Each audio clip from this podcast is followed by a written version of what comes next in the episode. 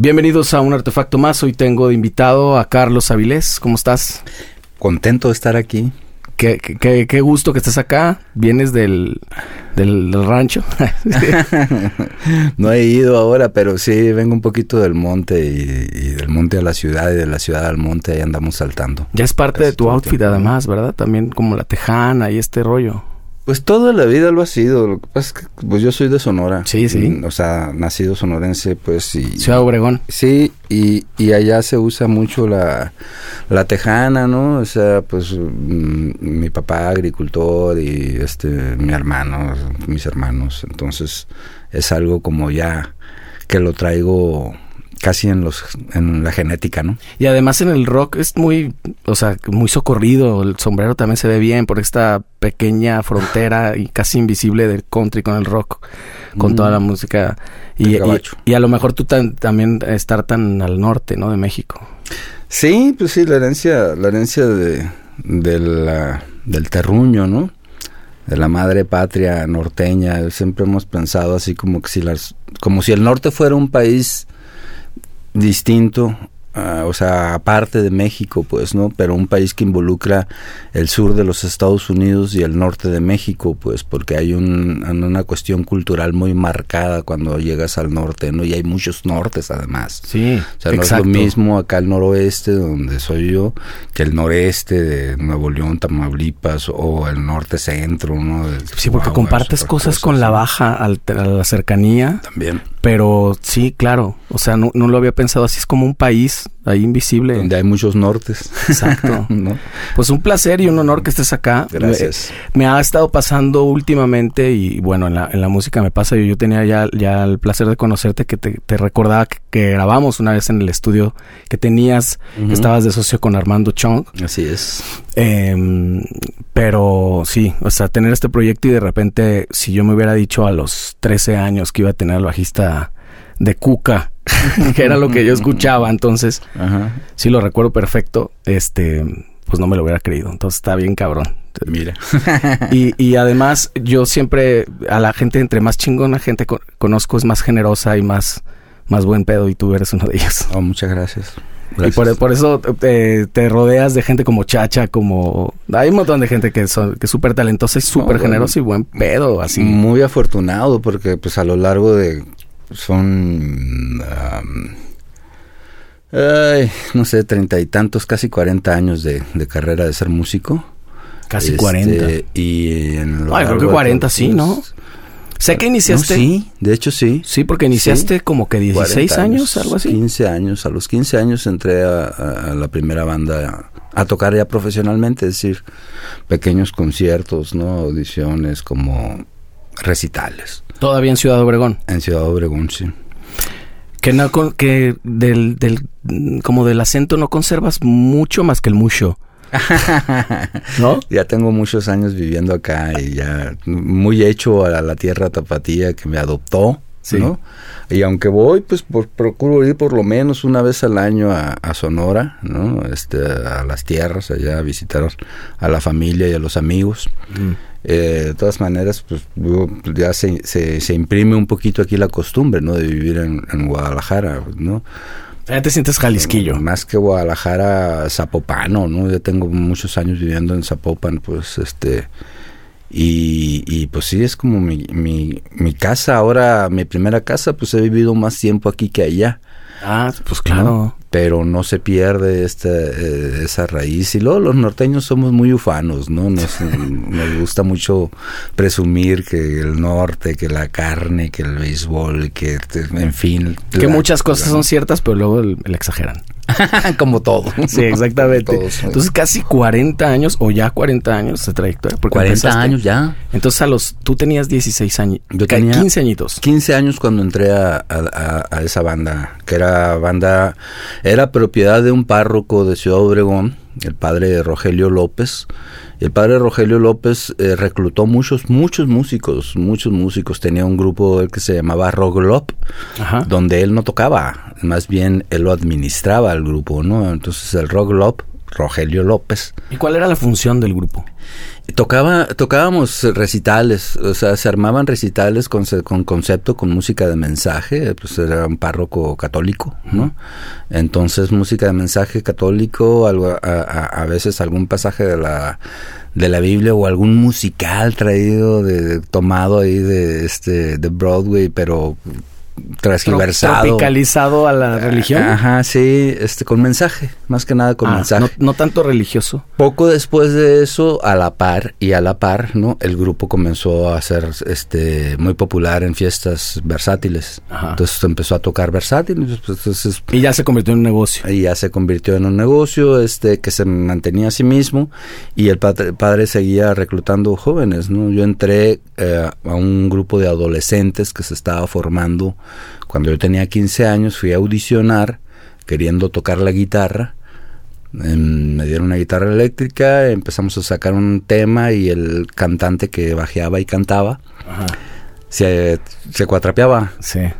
Entonces me dijo, ¿y si Es muy cambiamos? ¿no? Es muy común. Bueno, entonces pues ahí, fue donde conocí el bajo. Fue la primera vez que agarré un bajo. Era un Fender Precision especial, edición Ah. 80, rojo, una chulada. Ok. Y me enamoré del bajo, este. ¿no? Así empezó todo esto.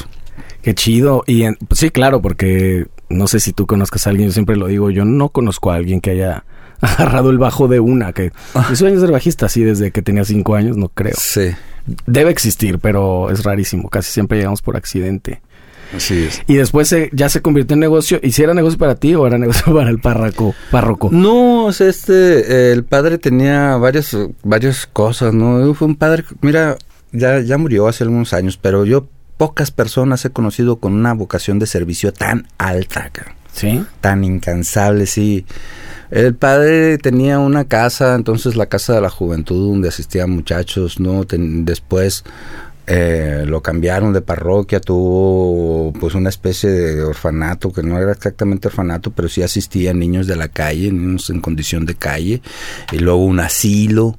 ¿No? ¿Y de dónde sale para todo esto? Pues en realidad la iglesia este, no, no, no te va a mantener este tipo de cosas. Entonces Claro. el padre se movía por otro lado. Y la música la encontró.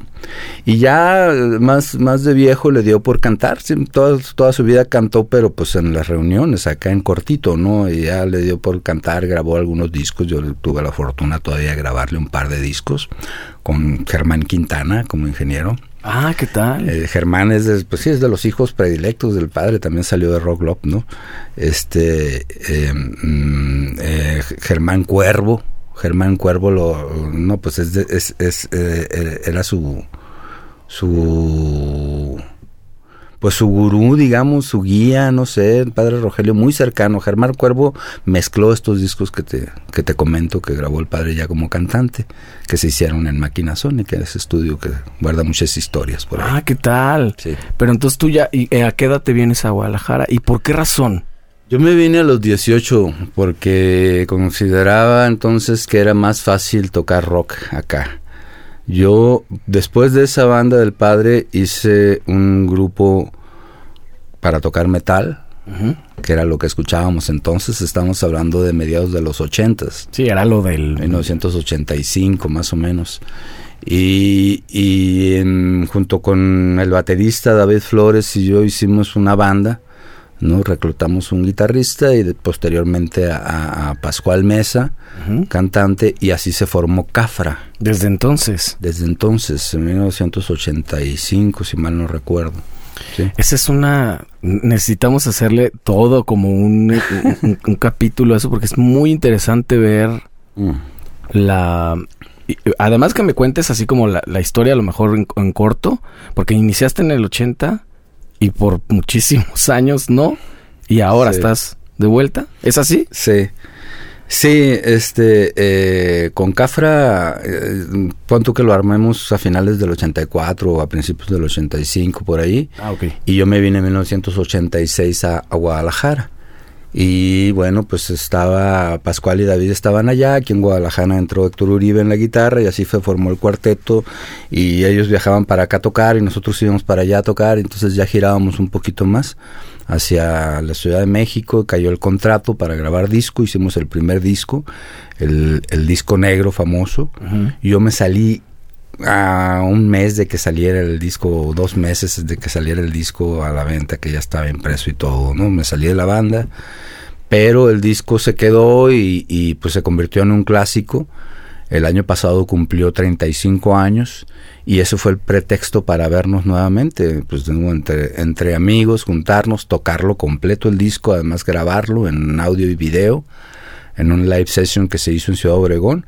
Y ahí está el material, ya está en todas las plataformas, ya está en físico, de hecho, en CD también se imprimió. Está padrísimo y además como todos originales, ¿no? Así es. Se regresó así tal cual al origen. Sí. Es muy chingón ver en México porque es muy, es, eh, o sea, sucede mucho de ver Iron Maiden y de ver estas bandas Slayer, ¿no? Que son los mismos o casi los mismos. Sí.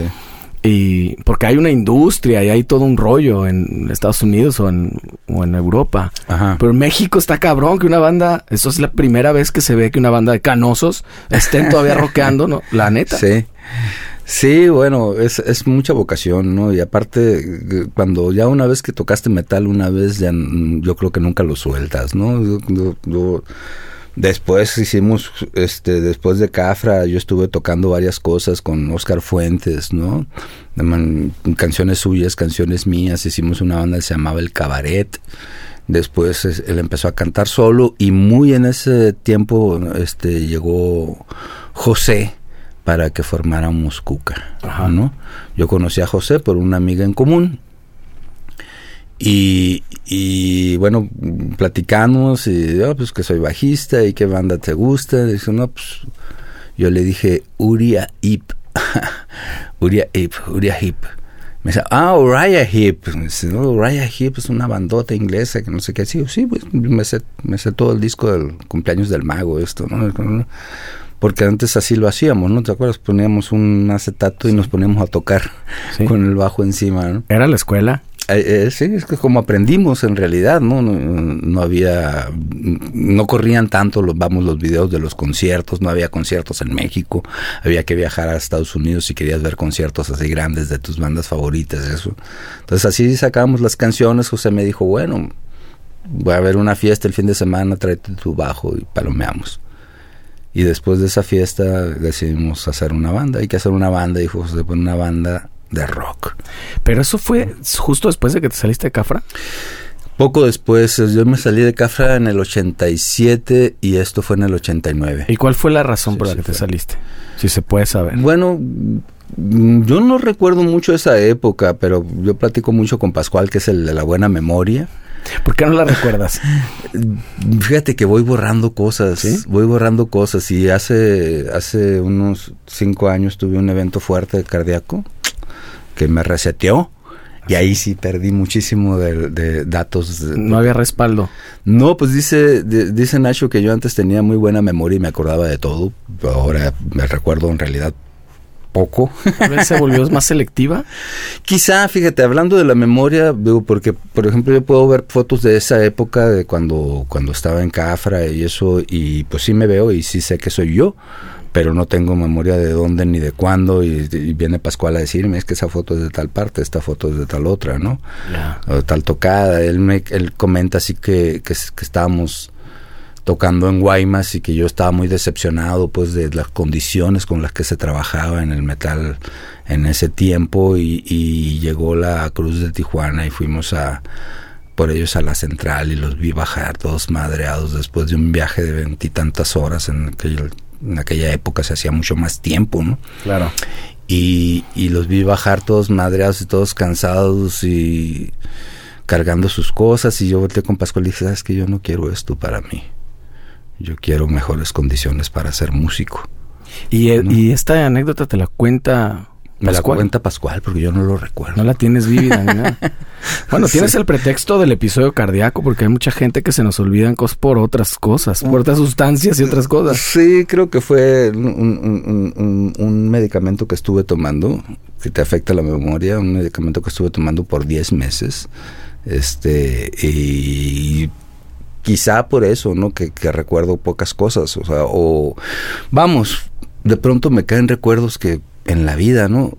pero eso, eso sí me pasa, ¿no? Incluso con Cuca, o sea, de, ver de pronto un video, una entrevista y no saber ah, sí, ni idea, de cuándo ni de dónde, o sea, tampoco es para tanto ni que hubiéramos hecho tantas cosas, pues no es un grupo Cuca que trabaja muy, toda su vida ha sido muy intermitente, ¿no? La chamba de Cuca, o sea, nunca ha sido así como, tenemos 33 años y estos 33 años de rock and roll, pues, ha habido sus, grandes pausas, ¿no? En realidad, para hacer un grupo de 33 años, pues apenas tenemos ocho discos de estudio, ¿no? Es poco. Ocho discos de estudio, dos en vivo, sí, pero ha sido por eso, pues, ¿no? Y así fue entonces como pasó de, de, de Cafra a andar tocando con Oscar Fuentes con quien seguí tocando después, ¿no? Aunque, aunque ya estábamos formando Cuca y esto, ¿no? José decía una banda de rock, pero de rock. O sea, porque entonces ya estaba muy de moda este eh, rock en tu idioma, pues Soda Stereo y ya, ya sonaban caifanes, ¿no? Sí. Em, pues en las guitarras, para empezar, no había distorsión. Exacto. power chords, ya. y tampoco quería el otro extremo, ¿no? el, José venía de una banda de metal que se llamó Mask. ¿No? Pues claro, venía de también legendarias, es que eso es más cabrón. Entonces veníamos de dos bandas metaleras. Yo, yo había visto tocar a Galo, ya lo conocía, de hecho ya habíamos hablado de hacer algo por ahí, un grupo. Galo venía de una banda de metal que se llamaba Soldier. Entonces los tres veníamos del metal. Galo había tocado con Nacho en su siguiente banda, más como hard rock, este 40 grados, ¿no? Y así fue como coincidimos los cuatro, pues, ¿no? Nacho venía un poco más del blues, más de tocar, o sea, su gusto iba más por Led Zeppelin, Cream, ¿no? Estas cosas. Se le ¿no? Es, un poco más clásico.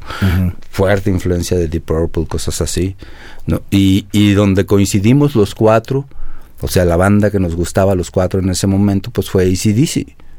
Sí. Y, y José tenía la idea de ciertos riffs ¿no? Pero los riffs de José a mí se me figuraban que iban más por...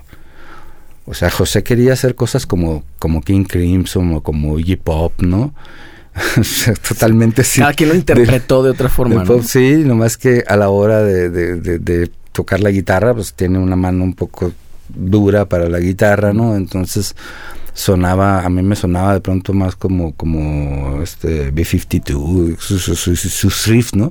Y cuando Galo empezó a, reinterpretar los riffs de José, fue cuando se dio este sonido, pues más, más propio de Cuca, ¿no? Como una influencia ahí de varias cosas, o sea, no son riffs precisamente metaleros, ¿no? Tienen como una rítmica que tiene que ver esa rítmica con el, como saltarina, como con, que tiene que ver con el humor de Cuca. Ajá. ¿No? Sí, como, como, sí, el, un, picaresco, digamos, sí, una cosa sí. Porque José venía muy influenciado de las letras de Frank Zappa. De Frank Zappa, claro. nuevamente hip hop, ¿no? Pussy Power y esas cosas. Entonces, pues así se dio, así se dio Cuca y así sin, sin querer se fue convirtiendo como en un espíritu independiente, no en un ente independiente que empezó a, administrar la música de la banda, esto sí suena, esto no suena, esto no cabe dentro de Cuca. Y al decir esto no cabe dentro de Cuca, que llevamos ideas todos, no, o sea, mis canciones que no cabían en Cuca, pues las fuimos encauzando en otros proyectos, ¿no? Así nació Forceps, yo con Las Horas Muertas, con Oscar Fuentes y Nacho y Chacha, ¿no? Estuvimos tocando rock y blues, hicimos un par de discos, este, em, creo que, creo que sí.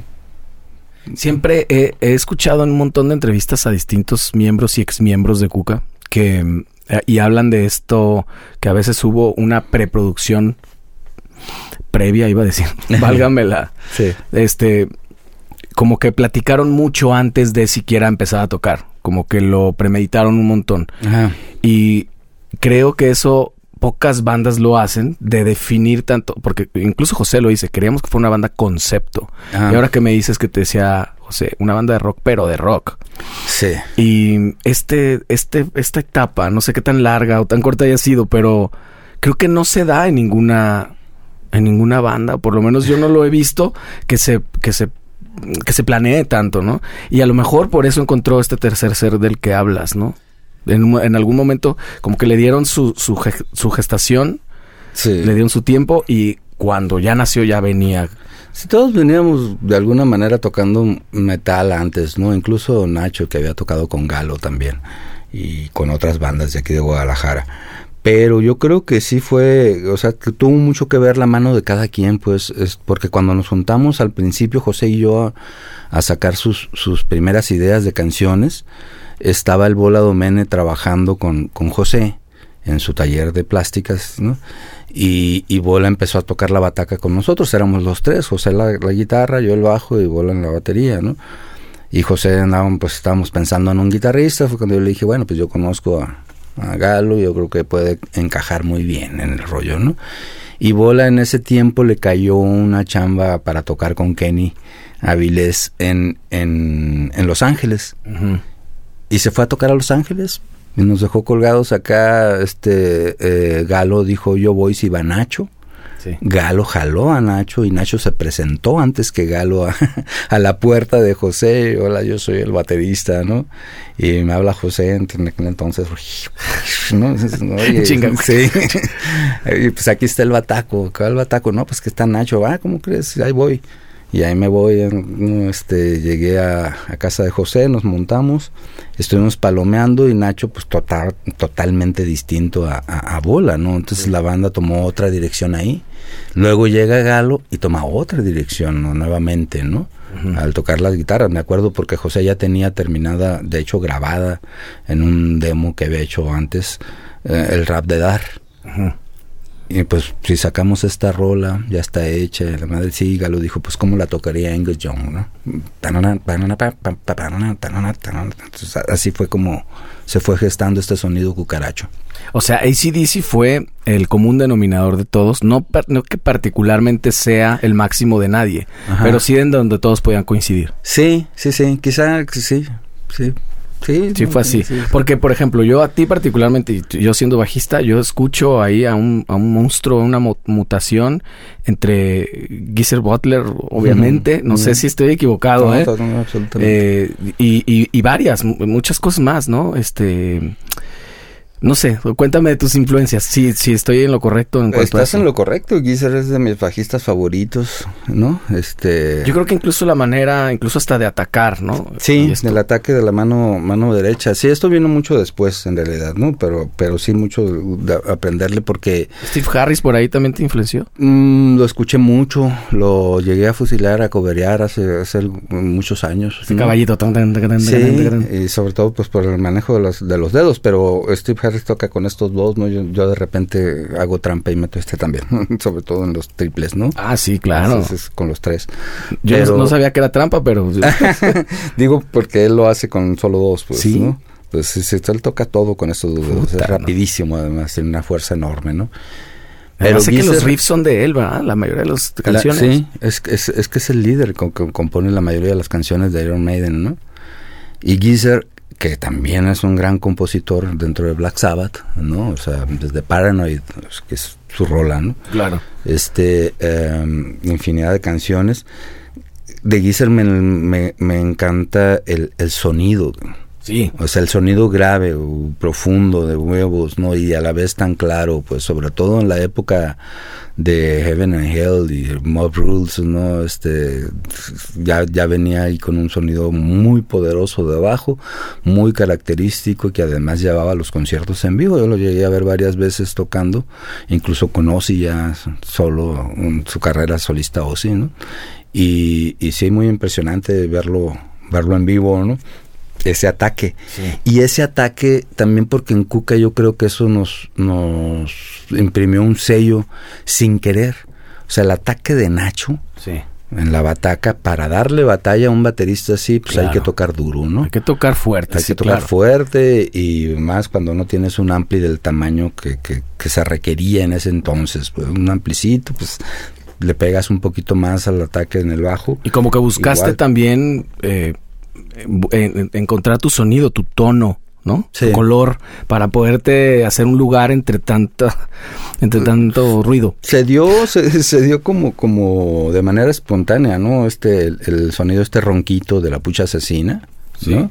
En parte por el ataque, pues, ¿no? Y en parte por el trasteo leve del, del, de las cuerdas del bajo bajitas, ¿no? Eso es cómodo, ¿no? Ajá. Muy cómodo, pero ese trasteo le da ese ronquito especial. Que además, sí, porque estamos hablando de Cuca y me interesa muchísimo, pero ya nos fuimos por el lado del, del bajo, entonces ya tengo que hacer ese paréntesis del bajo, porque particularmente tu sonido, yo siempre digo que, que una de las cosas más difíciles de lograr en la música es un sonido reconocible, un sonido que alguien diga, eh, está en el bajo, está Carlos Avilés. Sí. O sea, está muy... Y el bajo está cabrón. Hablé con Keyo y creo que Keyo ha logrado eso. Sí. Porque además es un... O sea, todas las artimañas que Es usa, un ¿no? virtuoso. Pero a mí me, me llama muchísimo la atención que yo creo que tú has logrado eso, porque hay muchas veces que he reconocido cosas tuyas y líneas. Y toco muchísimas canciones tuyas en la banda covers a lo largo de mi vida. O sea, pero muchas. Yo creo que es la banda que más covers hay, por lo menos, no sé si suceda solo aquí en Guadalajara. Yo creo que tocamos 15, 18 canciones de Cuca, o sea, es mucho. O sea, ni de los Beatles traemos tantas. Eh, y el, el, tu sonido, eh, que además lograste sin efectos. O por lo Sí. menos yo no te he visto con efectos. No, no uso efectos. De hecho, no uso nada. O sea, Ni siquiera preamp. No, hubo un tiempo que traía un preampcito, pero lo dejé de usar porque en realidad no lo, no lo necesitaba. Eh, y el, el, el Ampeg, que uso el, el que haya, porque mi Ampeg... pi- eh, tú pides uno, quién sabe si te lo pongan. Sí, mi, mi, mi, mi Ampeg no lo saco del cuarto de ensayos, es un, es un refrigerador, o sea, es una lata a moverlo, pues, ¿no? Entonces, normalmente rentamos el backline o lo renta el empresario y ya sabes, te ponen el Classic, mi favorito, ¿no? Mi, el Classic, o te ponen el SBT 2, 3, 4, el, el que haya, ¿no? Entonces, el que haya yo siempre lo pongo en flat, uso, lo uso en flat, no ecualizo. O sea, tu, tu sonido viene del bajo y de tus dedos, sí, porque además tocas con las uñas. sí, ¿Desde cuándo te diste cuenta de eso? no sé, no recuerdo. ¿Es un tema Otra de las controlar las no uñas? Sí. Fíjate, Sí, sí, de hecho me acabo de romper dos y, y- y esta tocada última que tuve ya con Chacha, me la aventé ya con yema, ¿no? Su- Suele pasar. Sí, te voy a contar una cosa medio gay, pero yo me empezaba a pintar las uñas y, y ya, ah, pero iba así, este, gelis y todo el pedo, porque se ve bien chido. Eh, pero ahí no te puedes cortar las uñas. Entonces me empezaban a crecer y ya se volvía incontrolable. Ajá. Porque entonces el sonido, dejé de hacerlo por eso, por el sonido. Ajá. O sea, está chido, pero no lo necesito para todo. En- si tú vas a hacer una gira con Cuca, pues te deja las uñas chingón y ya, ¿no? Fíjate Pero- que, que sí, y, y, y, bueno, pues la técnica, yo no tengo técnica, ¿no? En realidad este, toco como, como puedo. Entonces sí me acostumbré a tocar con la uña y sobre todo en, en cuca para que se distinga un poquito más claro porque es, un- pues son riffs de bajo, el bajo en cuca ah, más que ir acompañando muchas veces tiene una línea distinta de incluso la de la guitarra. ¿no? Que trabajamos Nacho y yo por separado. ¿no? Entonces me acostumbré a tocar con las uñas, pero hubo un tiempo pues que, que tocaba otras cosas y también pues con el costado, como, Como si fuera con trabajo, con trabajo, como claro. si fuera un tololoche, exacto, este con el costado del, del índice. Porque a la par hiciste muchas cosas muy diferentes a Cuca. O sea, no es que te llevaras ese sonido y tocaras con el borlote. No, no, o sea, no parecía el sí. bajista de Cuca que ah, va a llegar y va a tocar así, ¿no? No, incluso hasta con el pulgar algunas cosas, ¿no? O sea, dependiendo de la finura ahí que requiera. Y pues para un sonido acústico como el del borlote precisamente, ¿no? Pues tocar con el costado como tololoche, más tololochado y el, este, el fretless, este electroacústico, ¿no? Que, que da un poquito de algatazo, pues, de, de- de- Sí, un poquito el, el tono, ¿no? El colorcito. Sí, de lo que se trata. Y, se- y además eres casi de que yo te he visto como dos bajos, tres bajos. O sea, hay, hay uno que tienes siempre, que tiene todas las marcas de guerra, que está increíble. es tu, es tu jazz, ¿no? Sí, el Jazz 74. 7-4 además. Sí, o sea, es una joya. que era de Richie además. Sí, fíjate que Richie me lo vendió en, en algún momento que tuvo una urgencia. Este, eh, no me acuerdo, creo que 1200 pesos, una cosa así. No, no, no. Se lo compré y a la semana me lo quiso volver a comprar, ¿no? Así como, oye, pues ya no. Y hasta la fecha, ¿no? Digo, este no se arma. Richie hizo rico y famoso. Sí. y una gran colección de bajos, ¿no? Y todavía me dice, oye, ¿y mi bajo? No, pues mi bajo. Y es capaz de que todavía lo quiere, ¿no? Le hace falta ese. Además. De los 28 que tiene, le hace falta ese, justamente. Bueno, si, si me muero antes que él, se lo voy a heredar. Sí, claro. No, no. Se este... tiene que ir al salón de la, de la fama del rock tapatío. Ese bajo pues me ha acompañado por todo el mundo, o sea, ese bajo, no, o sea, cuando grabamos, grabé con él todos los discos de Cuca, o sea, eh, me lo llevé a Inglaterra, me lo llevé a Miami, me lo llevé donde fuera la grabación, este, ese era mi bajo, ¿no? Y en algunos momentos tuve otros, muchos que llegaron y se fueron, ¿no? Bueno, no muchos en realidad, porque siempre fue este mi bajo estelar, ¿no? El favorito y hasta la fecha. Porque para ti es tu sonido y tal. Ahora te veo, te veo con un blanco que no sé si es Precision o... Tengo un Precision blanco y tengo un Jazz blanco también. Son iguales, son como, como hermanitos. Los dos, pero los dos tienen los inlays que pusiste a Vilés. Sí. Ah, los dos. Sí, los dos. Capaz que he visto los dos, pienso que es el mismo. No, este, eh, el, el Precision lo compré cuando estábamos grabando el cuarto de Cook en el 97 y es un bajo de ese año es un bajo activo, activo pasivo, ah. ¿no? Este, eh, que trae una pastilla muy especial, muy, muy gorda, y trae el ecualizador también acá. ¿no? Entonces ese, ese me vino bien para tocar lo nuevo este de, del country western, porque está muy cómodo también del brazo, no es tan delgadito, ¿no? Y el otro bajo, el jazz, ese lo quiero mucho porque fue un regalo. Un día que iba a tocar en el Rojo Café, no me acuerdo ni con quién, si yo solo o cómo, pero llegó Josué. Josué, ah, Josué Natalael, Natanael. sí. Llegó Josué y me dijo, Carlitos, te traje un amuleto. Ah, pues me lo pongo. Pues póntelo y me da un bajo. ¿no? lo regaló? Entonces fue un regalo de Josué, lo quiero mucho ese bajo, lo estimo mucho, tiene un gran valor sentimental, ¿no? Por ese momento, pues, claro. Entonces, sí es un jazz americano eh, quizá el que suene menos choncho de todos, pero sí el que suena más clarito. De hecho, da un sonido un, poquito ronquito, le cambiamos las, las, pastillas, les ponemos unas pastillas Snakes, que las fabrican en Tijuana, y da un sonido ronquito parecido al, al de al de Rickenbacker. Más o ah, menos por ahí va. O sea, muy clarito. Entonces son tres bajos totalmente distintos los que trabajan ahorita conmigo, aparte del, del electroacústico. Es tu paleta de colores con Así la que es. trabajas. Y con eso, no, necesito más. Te estoy, te estoy leyendo que te está haciendo falta un refil de café. Así es. voy a hacer, lo voy a hacer así el corte ahí. Oye, y a ver, retomamos eh, con Cuca. Entonces inicia después de estas largas juntas, no sé qué tan largas hayan sido, este concepto, la conceptualización de la banda. Sí. Y inmediatamente se meten a grabar. ¿Cómo eh, eh, el, el, rollo? Porque ahorita me dijiste que incluso con Cafra fue de que ya apareció la disquera y eso. En el momento, en el momento cultural histórico, no había de otra. Era una disquera sí o sí, ¿no? Yo, sí, yo supongo que a, finales de los ochentas, pues, ¿no? O sea, fue una gran fortuna que se creara al mismo tiempo que estaba Cafra ya tocando en la Ciudad de México con un colectivo que se llamaba Avanzada Metálica y Avanzada Metálica abrió su sello y produjo algunos acetatos, ¿no?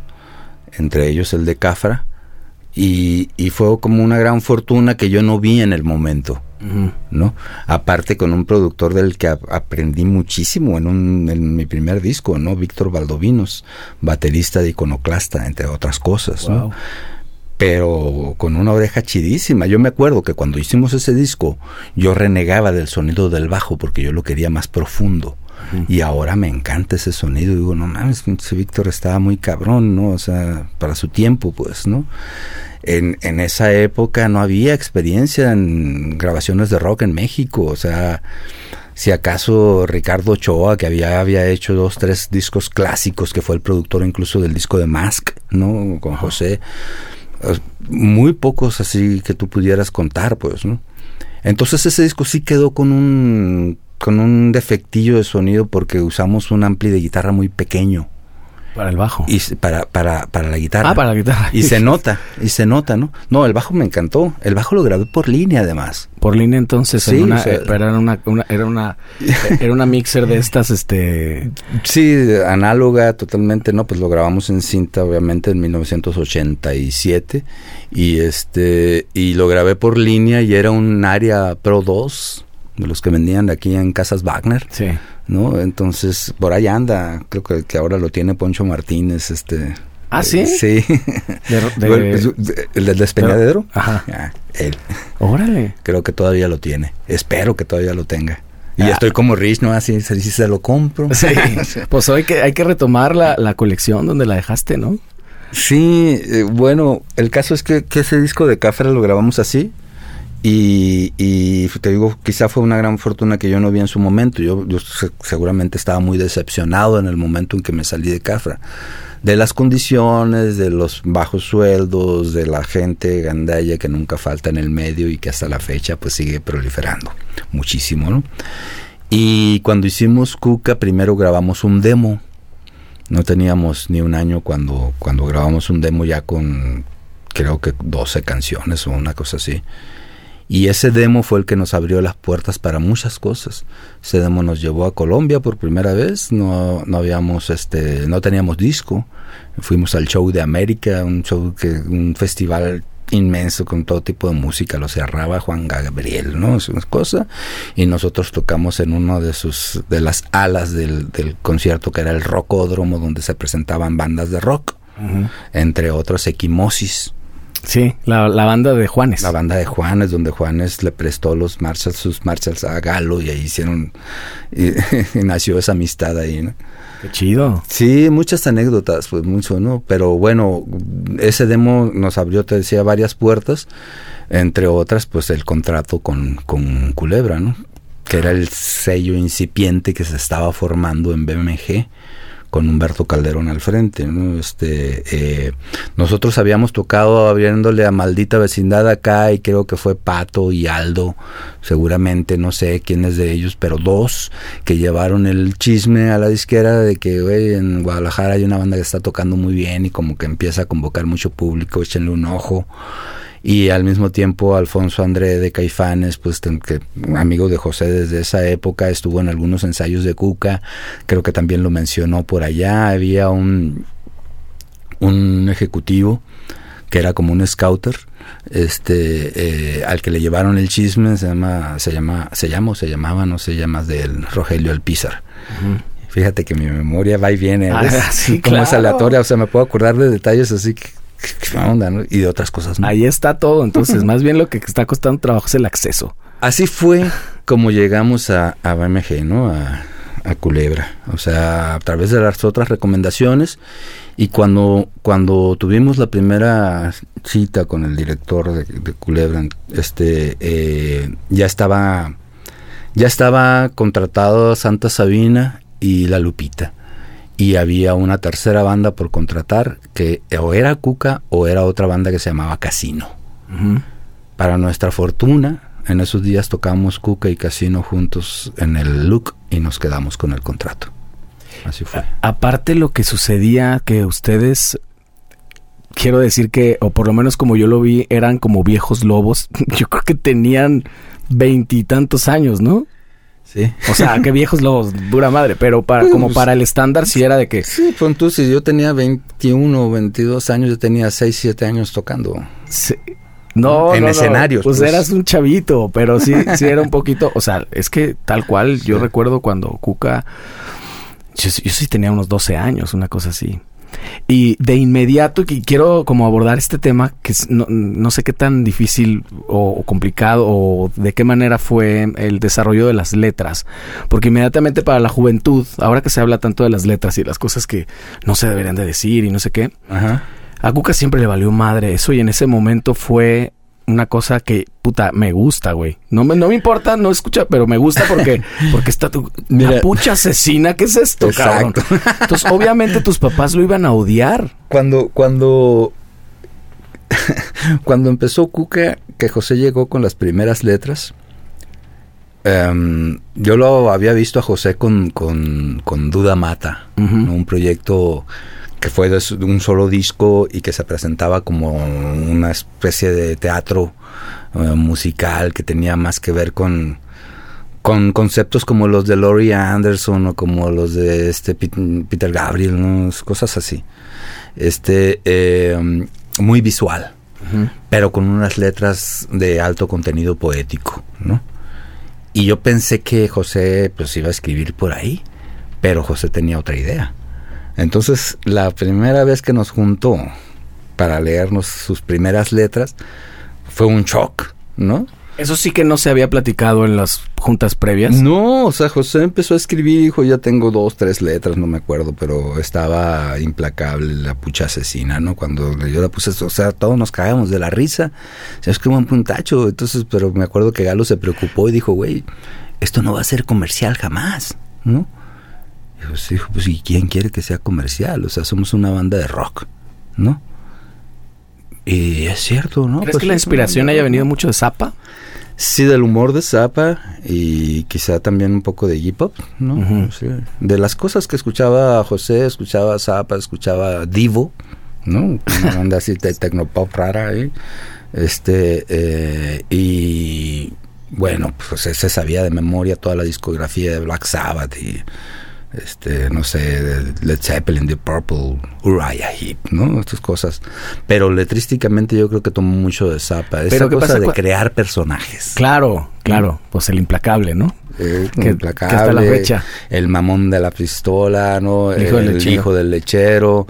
La mujer cucaracha. la, la, señorita cara de pizza. En fin, muchos personajes dentro de las canciones de José, ¿no? Así es. Y que viven además así como o sea, podrían hacerle toda una, todo un desarrollo, este, tal vez hasta de novela de, cada uno de los personajes, ¿no? Sí, por ahí todavía José tiene la idea de, la película Mujer Cucaracha, la película. Qué chingón, puta, está poca madre. Y seguramente le saldría bien chido.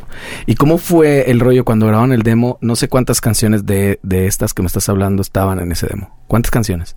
Mm, todas estas fueron las primeras canciones de, de, Cuca, después hicimos una selección entre temas más nuevos para hacer el primer disco.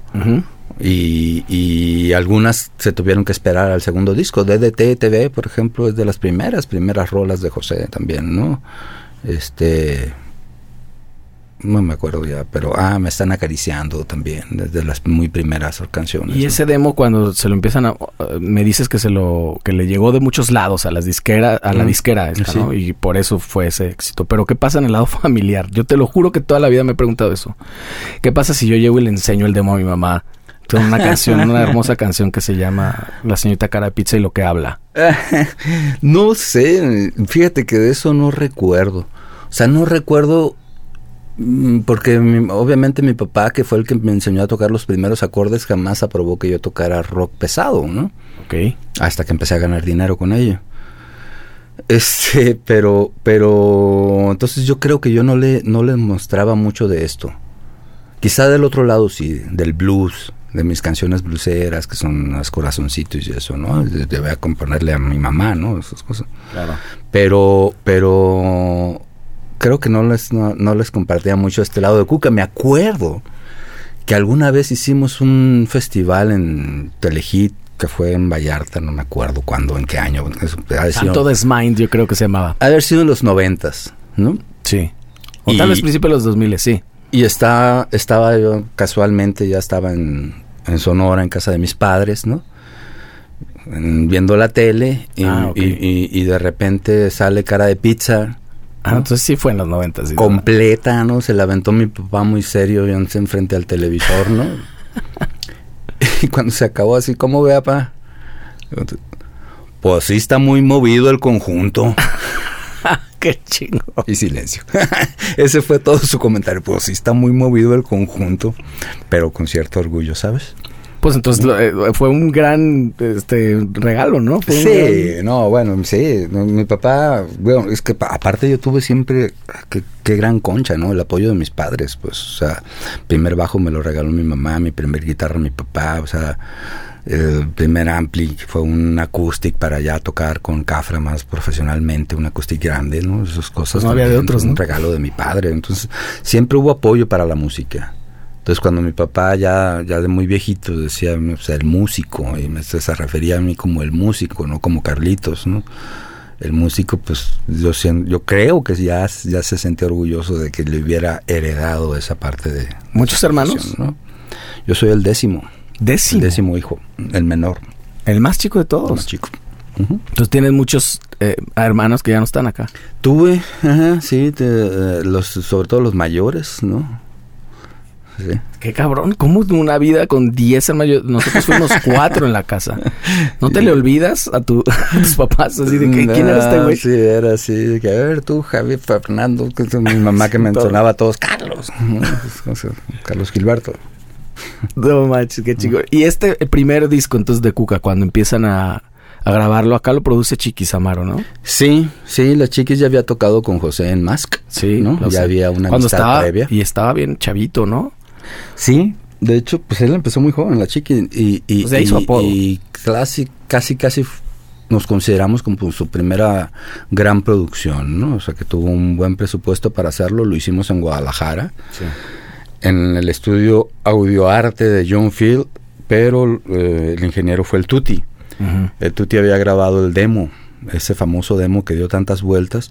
Entonces ya le teníamos como mucha confianza y mucha fe, como hasta la fecha seguimos haciendo cosas con Tuti, ¿no? Y este y y se mezcló en Los Ángeles. Un ingeniero se llama Dave Knight, no creo, Dave Knight, sí. Bueno, ahí están los créditos en el disco. sí.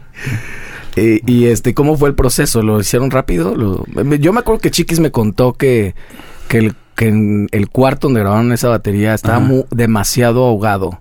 Sí, Y, y de hecho sí suena. Yo recuerdo como que Sí. con estaba demasiado cercana tal vez la batería. Digo, a todos nos sorprendió la, la mezcla y la masterización, porque no estuvimos en la mezcla y la masterización. En la mezcla solo estuvo Galo y no toda la mezcla, creo. Este, y nos sorprendió mucho porque se grabó. ¿Para bien? pues, sí, claro. O sea, fue un, estaba muy distinto al, al, al demo, ¿no? Y esperábamos algo más cercano al demo, pues, quizá un poquito más de poder. Este pero pero salió algo muy distinto y, y, y yo creo que se debe a, a mucho a David Knight y a las chiquis no que metieron su mano pues en, en, en ello no Eh, no tanto en la estructura de las canciones no tanto en los arreglos prácticamente no se movió nada de eso pues no pero sí en el sonido final del disco. Y ese disco este que grabamos en Audio Arte, pues yo también, que no, yo que yo recuerde, lo hemos de haber grabado en cuatro días o quizás cinco. ya lo no tenían sé. tan bien ensayado también. Está mucho, muy tocado, pues eran las- los temas que estábamos tocando, pues donde se podía, ¿no? Muchos bares y cosas así en, en esa época, ¿no? De ese disco se desprende El Son del Dolor. Así es. Eh, yo no puedo hablar de Cuca como una banda de One Hit Wonder porque no lo es. pero probablemente sea el, el tema mm, que- que- con el que más se reconoce a Cuca a nivel México y tal vez allende Ujú. las fronteras, ¿no? Sí. Eh, ¿Cómo nace esa canción y cuál es tu relación con esa canción en particular hoy en día? Porque de todo lo que hace Cuca me parece que es la cosa tal vez más simple y más pop, si se puede decir. Sí, esa canción en realidad era un empezó por ser un jingle para una marca de jabón, no sé cuál. El Ese lo hizo Galo, ese, ese arpegio, uh -huh. con la intención de que fuera el jingle este que no pegó, no se vendió y ahí se quedó. Y un día estaba palomeándolo y nos lo pegamos. Y fíjate cómo hacíamos las cosas, nos empezábamos a, a palomear y José tenía una grabadora sobre las piernas porque cantaba sin micrófono para que se alcanzara a escuchar, Ya. ¿no? Y enseguida toda la banda, una grabadora que tenía un, un compresor integrado porque para que no distorsionara, ¿no? Sí. Y para que se entendiera lo que estábamos El tocando. chingadazo sonaba "Uh", y luego Exacto. empezaba a volver a sonar. Eh, entonces, eh, en ese pequeño palomazo, me acuerdo que José empezó a berrear así, ay, yo me muero por ti, mi vida, ay, yo me muero por ti, mi amor, ay. Tratando de hacer como un sonecito, pues, ¿no? José es cubano. Sí. Y a mí me sonaba más a, a- a son como veracruzano. Entonces, cuando, cuando terminó ese palomazo, le digo, esto suena mucho a, a un son, a un son jarocho. Y José dijo, ya está. se queda, el son del dolor. Ya después se escribió la letra, le dimos más estructura, el puentecito del medio, ¿no? Estas cosas que el arpegio del bajo, pues precisamente un poquito el, mm, no tanto el requinto, más como el de la, el arpa, ¿no? Jarocha, o sea, tratando ya de pensarlo como un son, ¿no? Y a la hora de hacer el disco, José no quería que fuera en el disco, decía que, pues, ¿por qué no se la damos mejor a Rostros Ocultos, alguien que toque un poquito más este pedo, ¿no? Demasiado comercial, no sé, eso, eso, pero bueno, no, no me acuerdo cómo, cómo se convenció de que sí iría en el disco y pues resultó ser el, el éxito, ¿no? Y, pues, o sea, una canción que hoy en día es obligada. Es un clásico. No, no pueden no tocarla así. no, no podemos no tocarla, no podemos dejarla de lado, ¿no? O sea, nosotros, yo, yo les debo, y, y muchos amigos de, de, las bandas de covers me van a entender, que amamos y odiamos a Cuca porque, porque nos obligan, sí, pero de una manera de verdad, o sea, tú puedes decirle que no, traes una metálica, no pasa nada. Ajá. Entonces se les olvida más rápido, pero Cuca no se les olvida porque además no te perdonan que no te la sepas. Eh, bueno, sí, es, es, un obligado, ¿no? Sí. Es una relación de amor y odio ahí. Pero sí. esa canción, supongo que ya pasa por otro lado. Es un poco como lo que me contaba Arturo, ¿no? Con el final. Que uh -huh. ya ni siquiera pienso que a lo mejor ya ni siquiera la sienten que es de ustedes. Pues no, sí.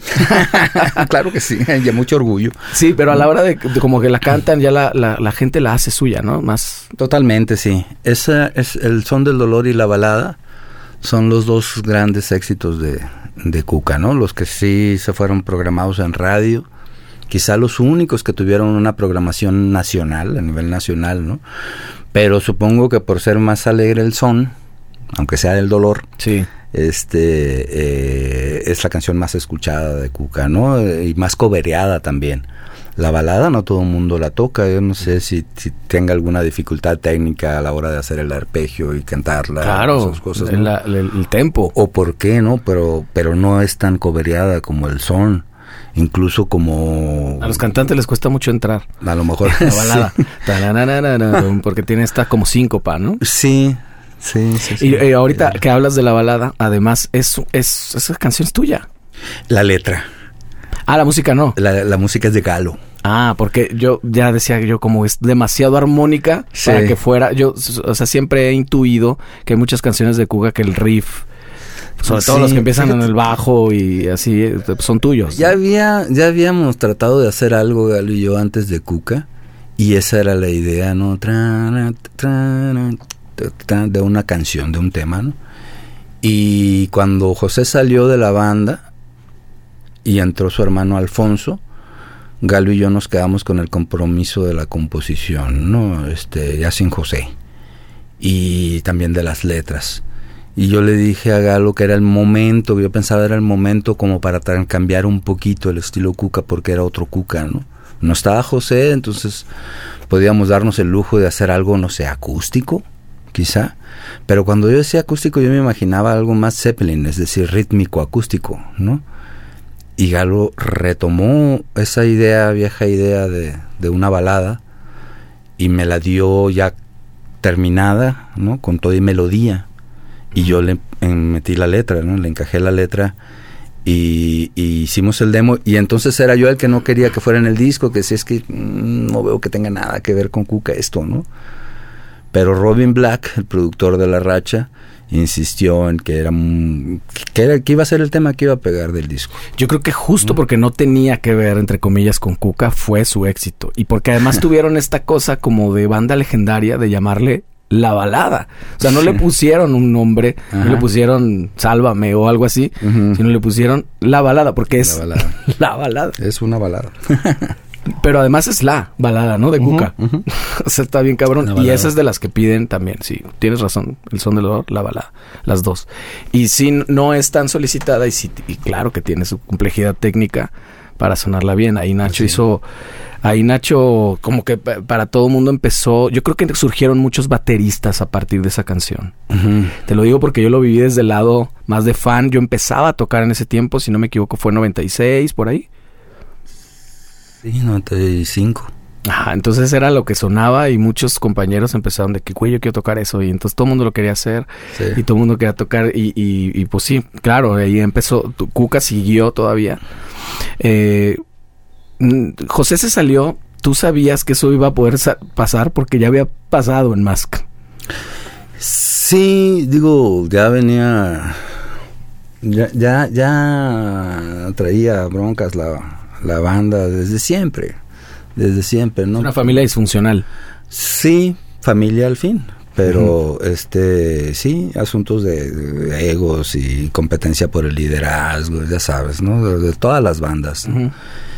Y José tomó la decisión de salirse en, durante la promoción y del, del segundo disco y invitamos a Alfonso. Yo, yo de alguna manera yo creo que tuve la certeza o la intuición o algo de que, de que José iba a regresar porque, porque yo me acuerdo que dije hay que ponerle la racha por cucaracha, ¿no? Por cucaracha, pero yo sabía que era una racha. ¿no? Este, si mal no lo recuerdo, no me acuerdo si lo comenté o no, pero sí recuerdo haberlo pensado, pues, ¿no? Vamos a hacer un disco que es como un disco de transición en este bache, ¿no? Y que finalmente fue un disco que hicimos, bueno, las letras prácticamente entre todos, ¿no? Con participación de Galo, de Nacho, incluso de Alfonso un poquito, pues, ¿no? Y algunas letras mías, pues, este, que poco tienen que ver en realidad con las letras de José, ¿no? y, y, la balada, pues yo pensaba en una, una canción que no fuera cursi, o sea, porque ya era de por sí un arpegio muy bonito y una este, cadencia muy bonita en el coro. Entonces, ¿cómo le podemos meter violencia a esto, no? Un poquito de sangre. Ya, entonces había visto una película, se llama Boxing Helena, de Jennifer Lynch, la directora, hija de David Lynch. Y de ahí salió, este, o sea, Boxing Helena se trata de un médico que secuestra a una paciente, está enamorada de ella, entonces para que ella no huya le va mutilando, ¿no? Primero una pierna, luego la otra, luego un brazo, luego el otro, hasta que la dejan en una cajita. Sí, no, y, y abre brutal, pues perdí mis, mis, mis brazos o mis piernas, no sé cuál es la... manos, por, ah, por, por, querer tocarte siempre, sí. Exacto. Y las piernas por, por andar sobre tus pasos. Y... De, ahí salió la idea, pues, de hacer esta canción, ¿no? Que es una mutilación, una metáfora, ¿no? Acerca del dolor emocional también, pues. Y, así, no, no, nunca pensamos que fuera a convertirse en un sencillo, a pegar de esta manera. Cuando estrenamos el disco en el Roxy, presentamos el disco y la tocamos en vivo y la gente pues, casi casi se sienta, ¿no? Así como que, ¿qué es esto? Pero escucharon. Y para el final, pues es que para el final se pone frenética. Entonces a lo mejor ahí para el final ya se levantaron. ¿O cómo fue esa primera reacción? Mm, que yo recuerde pasó sin pena ni gloria. Creo. Así que no, recuerdo que haya pasado mucho con ese tema. Oye, la carrera de Cuca en general mm, eh, ha sido un poquito itinerante, ¿no? Por, por distintas razones. Me refiero a, a que eh, creo, o por lo menos yo lo siento, que no ha sido tan constante y yo creo que de alguna forma siempre estuvieron. O sea, por ahí, por ejemplo, yo acabo de ver un documental donde estuvieron en el último concierto de Caifanes. Ustedes tocaron ahí. Ajá. Eh, entonces han sido parte y, y, cualquier podcast, entrevista que ves, todo mundo de alguna manera habla de Cuca. Por la época, por la música, por muchas cosas, por los integrantes incluso, porque muchos tuvieron que ver con otros proyectos y cosas así. Eh, ¿Sí lo ves así? O, sea, ¿no crees que, que, que, Cuca pudo haber llegado a ser muchísimo más grande de haber tenido otra dinámica de trabajo? Quizás sí, sí.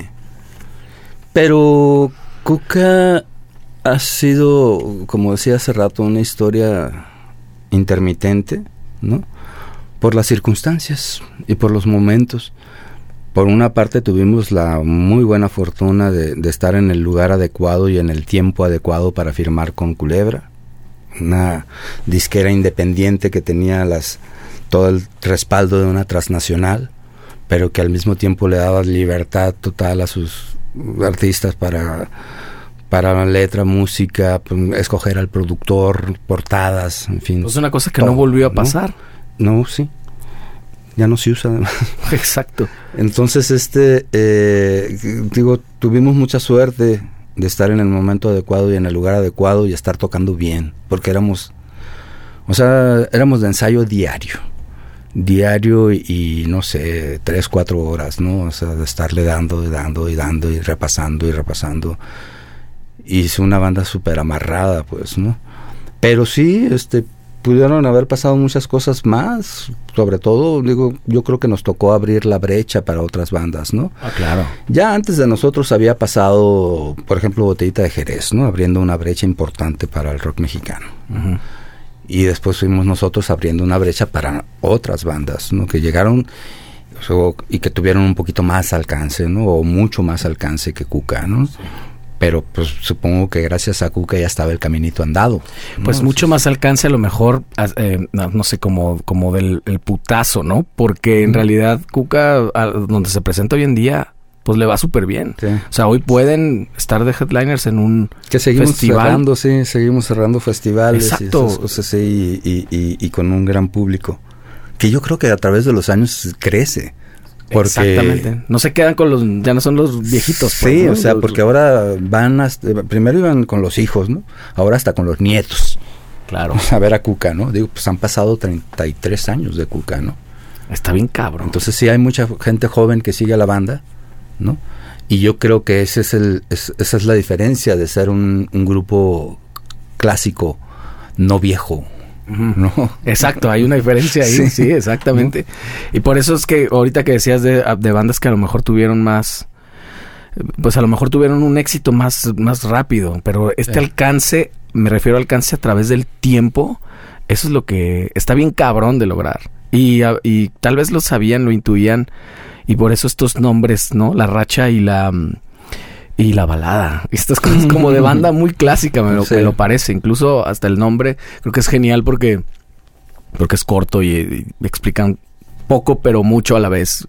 o sea, es como una historia en pocas letras, ¿no? Sí, sí. Aparte está chingoncísimo para logo y para todo el rollo. En el, en el tema musical, tú siempre fuiste muy activo. Al mismo tiempo de Cuca, después de Cuca, en los recesos. Siempre yo te he visto tocando con todo mundo, acá en Guadalajara con Jaramar. eh, digo, seguramente se me van a olvidar muchos. Tú, eres el que.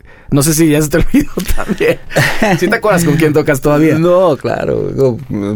pues he sido muy afortunado también en eso, ¿no? De, de tener siempre como este buena música que interpretar al alcance, ¿no? Este. este producirle a Jaime López el disco de Por los Arrabales, tocarlo con él, ¿no? Este, más tarde tocar con Gerardo Enciso, ¿no? Este, Neil Black en su paso por Guadalajara, ¿no? O sea, incluso grabar un par de piezas en su disco, no sé, creo que em, desde, desde Cafra hasta los bomberos, ¿no? O sea, pasando por todo tipo de, de música popular ¿no? Ahora recientes, a fechas recientes, pues el borlote, ¿no? Este, música eh, tradicional mexicana, o sea, que, es otra de mis pasiones, pues. Y con los tristones también están haciendo cierta música tradicional mexicana. Sí, totalmente. O sea, Pero norteño. Ahí, es norteño, claro. El norteño clásico.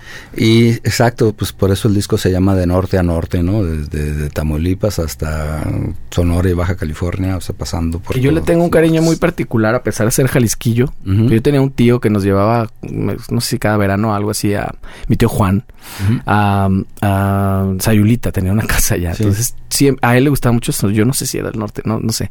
Pero yo escuchaba a los, Ramón Ayala, los huracanes, este, lo, pues todo este rechaparra de mi amor y este, y este tema, ¿no? De ese setentas, de la música de los setentas, puede ser.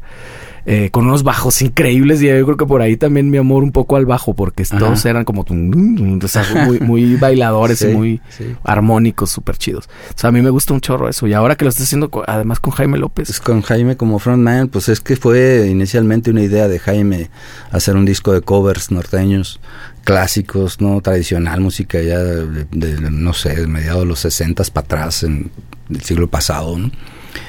Eh, tratamos de hacerlo fielmente a la música norteña con cierta influencia del, del, sur de Estados Unidos también como te comentaba la franja de, este país fronterizo no Este, pero nos salió pues roqueado de pronto un poco, ¿no? Porque pues no se puede tampoco negar la cruz de la parroquia. Entonces, demasiado rockero para los norteños y demasiado norteño para los rockeros. Ahí está el disco. Oye, pero, pero además no lo limitaron eso, ¿no? No fue como, hey, nos está saliendo muy rocker. Fue No, como, pues es- dejámoslo ser. Así, tocamos, así, sí. Sí, de hecho no me cayó el 20 a mí hasta poco después de, de- de- de que estuviera mezclado, pues, ¿no? Así de que mira, pues sí. ¿Y cómo compaginas? O sea, ¿ese proyecto eh, es, está activo? Eh, por una parte podríamos decir que sí, to- tocamos a finales del año pasado en, en festivales de rock por la vida y fue como la presentación de este disco. El, el- el grupo está abierto, ¿no? Pero, pero tampoco estamos buscando así como la gira, las fechas y todas estas cosas, porque todos pues, tenemos otras cosas, otros proyectos, ¿no? Andamos ocupados. Pues no lo, no lo estás en, en ningún proyecto así como que buscando él. Estás, estás, estás como que te dejas un poquito ser. Sí. ¿O es la idea que yo tengo? No, bueno, digo, si, si ahora que paramos en pandemia, por ejemplo, sí me aboqué mm, pues a componer este disco reciente que, que, que- que hice con Chacha, del cual solo han salido tres temas y que viene el disco completo ya en- de aquí a un mes, no sé. Este, em, las sesiones del desierto, ¿no? Y sí existe toda la intención de girar y tocar con ese disco. Que es tu proyecto ya de Carlos Avilés. Que qué bueno que es. pasaste a eso porque justo quería hablar de él. Escuché los tres temas.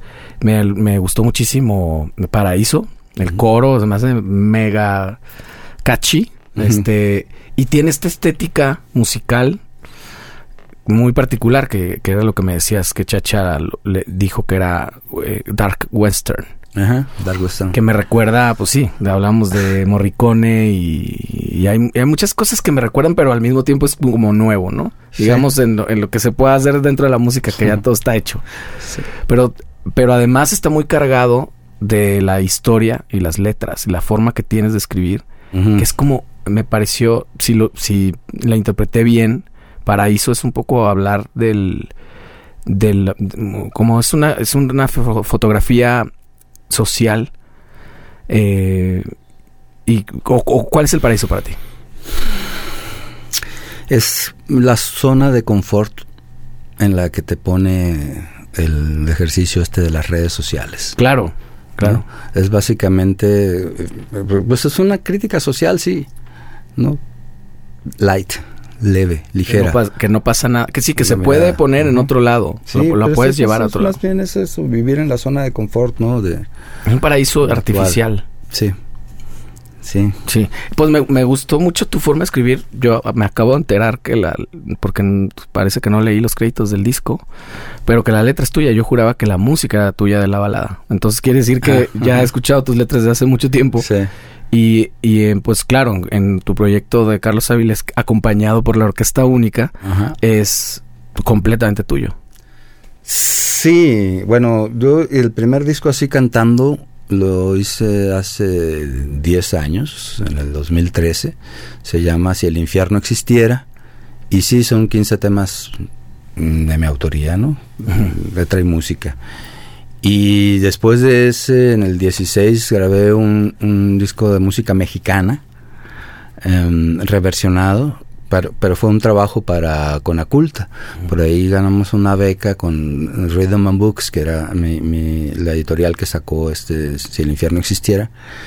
Y bueno, nos hicimos de la beca de Conaculta, hicimos este disco de 15 temas de música mexicana, acompañado también de un libro, ¿no? Con, con, con un texto sobre cada canción. Y después hice el disco en vivo, donde se combinan esos dos primeros discos, y ahí fue donde le pusimos la Orquesta Única de Carlos Avilés, así se llama el disco. Se quedó un poquito para la agrupación el tiempo que lo estuvimos tocando. Y posteriormente es- es- empezamos a trabajar este Dark Western con Chacha, ¿no? Ya va como Carlos Avilés. Y nombre tentativo de la banda es Forajidos, ¿no? Sí. Eh, Carlos Avilés y Forajidos, pues este, pero bueno, en, en plataformas estoy como Carlos Avilés, ¿no? Ca- Carlos Avilés y a secas, ¿no? O ¿Cuál, sea, cuál- cuál es tu proceso con las letras? Eh, es decir, ¿te inspira mucho los libros, las películas, o simplemente eres de, de las personas que se quedan pensando y reinterpretando sí, es muy importante las horas de ocio, ¿no? Para, para crear una, una letra o algo. En mi caso, yo sí me paso bastantes horas viendo el techo y pensando, pensando frases y ideando cosas, ¿no? Y sí hay eh, inspiración, obviamente, más que influencia, yo diría inspiración en, en otros grandes letristas, ¿no? Este que, pues, no es que yo me considere grande ni a la altura, mucho menos, pero pero que sí te inspiran a escribir, ¿no? Este, y quizá no de la misma manera, pero sí a estar escribiendo, ejercitar esto, pues, ¿no? Claro. No solo cantautores, también este em, poetas, ¿no? La poesía es importante. ¿Qué te gusta? ¿Qué lees? Leo un poquito de todo, ahora menos. Ahora menos, no sé por qué. Este, pero pero sí literatura y ensayo tal vez por igual. Tal vez la, la, la época, ¿no? A veces que es justo este paraíso del que hablas, este paraíso artificial. Ayer se me fue la luz y fue lo mejor que me pudo haber pasado porque me, además me quedé sin internet y agarré un libro. Dos horas. Que en otra, en otra, luego siempre digo que no tengo tiempo. O sea, huevo tenía tiempo ahora, ¿no? bueno, sí. No, es, leo últimamente he estado leyendo más ensayo, ¿no? algunos libros sobre la espiritualidad, Este, o sobre el chamanismo. Pero sí disfruto también la literatura y la poesía siempre he abierto a leer poesía porque es más fácil por, por la brevedad ¿no? de los textos. Claro, y se parece más a la canción. Ajá, claro. Eh, te, empezaste a, empapar también de otros sonidos. He visto que está muy lleno de percusión, el cual por lo menos en el video sugiere que lo tocaste tú. No sé cómo fue esto. Eh, ¿La percusión es de todas estas tribus de donde eres? De, de, Obregón, de Sonora, de este... Sí, este, resulta que en Hermosillo encontré una cooperativa de los pueblos indígenas sonorenses, donde venden toda la artesanía que, que ellos fabrican, mm, incluso ropa y cosas así, y ahí encontré los instrumentos tradicionales, sobre todo las tribus yaquis y mayo, yaqui mayo, ¿no? son las tribus del, del sur de Sonora, pues este y pues compré el ajuar hasta donde pude, ¿no? Desde los tenávaris, que son las cosas que se acomodan acá. Este, las, las sonajas, la sonaja venado, que es la grande, ¿no? una sonaja pascola más pequeña, este, el tambor de agua y los raspadores, ¿no? Que hay muchas cosas que vienen también de esqueletos animales y así, ¿no? Pues es que ellos hacen prácticamente toda su artesanía con lo que tienen a la mano, en el monte, ¿no? ¿Es desértico? Sí, es desértico, es, es, estepario, en realidad el sur, ¿no? Ya donde están los Comcac, también conocidos como Ceris, ya digamos es el desierto puro, ¿no? Desierto frente al mar, ¿no? Porque ellos son gente de, agua, ¿no? Ceris. Exacto, y de, y de alguna manera llevaste eso, esa estética, a la música. De, sí, quería darle ese toque chamánico a, este disco, sobre todo porque aunque sean canciones de desamor o, en el caso de Paraíso con una crítica social, ¿no? Que tenga una intención espiritual también, al menos musicalmente, pues, ¿no? Entonces, algunas de las canciones que vienen en el disco me gusta particularmente una que se llama Sueños de Lluvia, es una canción de desamor, es una despedida, pero le hicimos un coro nuevo que es una bendición, ¿no? que Dios bendiga tu camino, que te vaya bien, que eso es nada más que está en un, un, dialecto ya perdido, ya muerto, una lengua muerta, ¿no?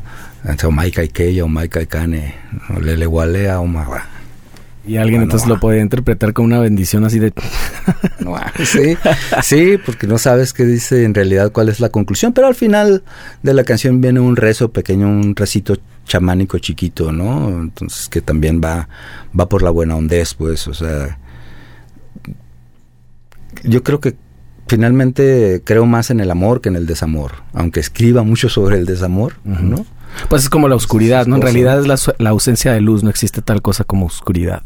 Entonces tal vez no existe tal cosa como desamor, sino falta de, o en un, o estamos en una racha la ausencia de amor. Exacto. ¿Y por qué decides que lo produzca Chacha? Yo creo que tú tenías muy claro cómo querías que sonara. Y sin duda tienes la capacidad y el bagaje para buscando ese sonido desde el, desde si el infierno existiera canciones como las dulces dagas no Este, pero cuando hice Paraíso, eh, el demo, ¿no? Que le incluí todas estas percusiones chamánicas de las tribus del sur de Sonora. Este, eh, obviamente le pasé la rola a Oscar Fuentes, le pasé la rola a Chacha, la compartí con algunos amigos, ¿no? Este, Alex Patri, no me acuerdo quién más por ahí, se las estuve mandando porque fue una canción que me gustó y eso hago cuando hago una nueva rola, ¿no? Sí, sí, igual. Y Chacha me contestó así como que, oye, ¿me dejas meterle mano a tu canción? Pues va. Y cuando me la regresó, entonces para que le volviera yo a grabar la voz y el bajo ya con sus arreglos más depurados de una guitarra muy bien ejecutada, en fin, con el puente el solo, ¿no? Este dije, "Wow, hay que hacer más de esto, ¿no?" Y dijiste, tiene que ser él. Y es un ejercicio interesante cuando te dejas producir, porque es como aventar un poquito el control. Sí. O sea, es, es chido, pero también a veces te llega a estresar, ¿no? sí, yo creo que con Chacha eh, hay una, una beta en común ahí de mucha música que escuchamos, ¿no? Además también es sonorense de nacimiento el Chacha, ¿no? Entonces se entiende muy bien este rollo de las tribus y el rollo tribal, pues, ¿no? Este, y y pues digo, como productor a mí no me había tocado, me había tocado producirlo, ¿no? En las horas muertas, no, que él me produjera. Y yo había escuchado algunas cosas de sus proyectos que él había producido con, con Proyector, por ejemplo, ¿no? Que me gustaban mucho, pero no pensé que fuera tan tan acertado y a veces, o sea, tan normativo también, ¿no? Porque sí me rechazó dos, tres canciones que iban para el disco, según yo. ¿En serio? No están la canción dentro de la línea, entonces mejor la dejamos para otra ocasión. ¿no? y entonces sí respetas esa figura. Claro. sí, señor. Si, es mi productor, pues sí, digo, por algo, ¿no? y para algo. Qué cabrón. ¿Y cómo, cómo combinas tu agenda debe ser una locura porque estás a la par con un montón de cosas y pues o sea no sé más lo que se acumula esta semana. Sí y yo siento que no hago suficiente porque lo sientes ahora siento que tengo muchos tiempos muertos este sí. Pero los tiempos muertos como dices el ocio es importante. Si no no habría espacio para la creación. Sí sí digo sin embargo este disco lo terminamos hace un año y apenas estoy viendo la manera de que salga no o sea, esos, esos lapsos que también no sé si sea un mal hábito, ¿no? Esperar a que las cosas sucedan cuando tengan que suceder y tampoco empujar demasiado, tratar de fluir para que las cosas pasen sí. en vez de empujar. Y con todo, como hablas en esta canción, con todo como está actualmente la, pues la sociedad y todo que es con una inmediatez brutal. Sí. Todo tiene que ser en, chinga y tienes que crear contenido. Así es. ¿Cómo manejas tú el tema de las redes sociales? Como puedo. ¿Eres tú solo? Sí, yo manejo mis redes. Este, em, no estoy tanto tiempo ahora como hace unos meses o unos años, ¿no? También estoy como desencantado, yo creo de las redes sociales. Pero bueno, el desencanto a la par del asombro, ¿no? Somos personas con matices, todo mundo, y así vamos por la vida, ¿no? Este, y, y durante las épocas del desencanto, supongo, pues me meto menos a, a interactuar, ¿no? A través de redes, ¿no?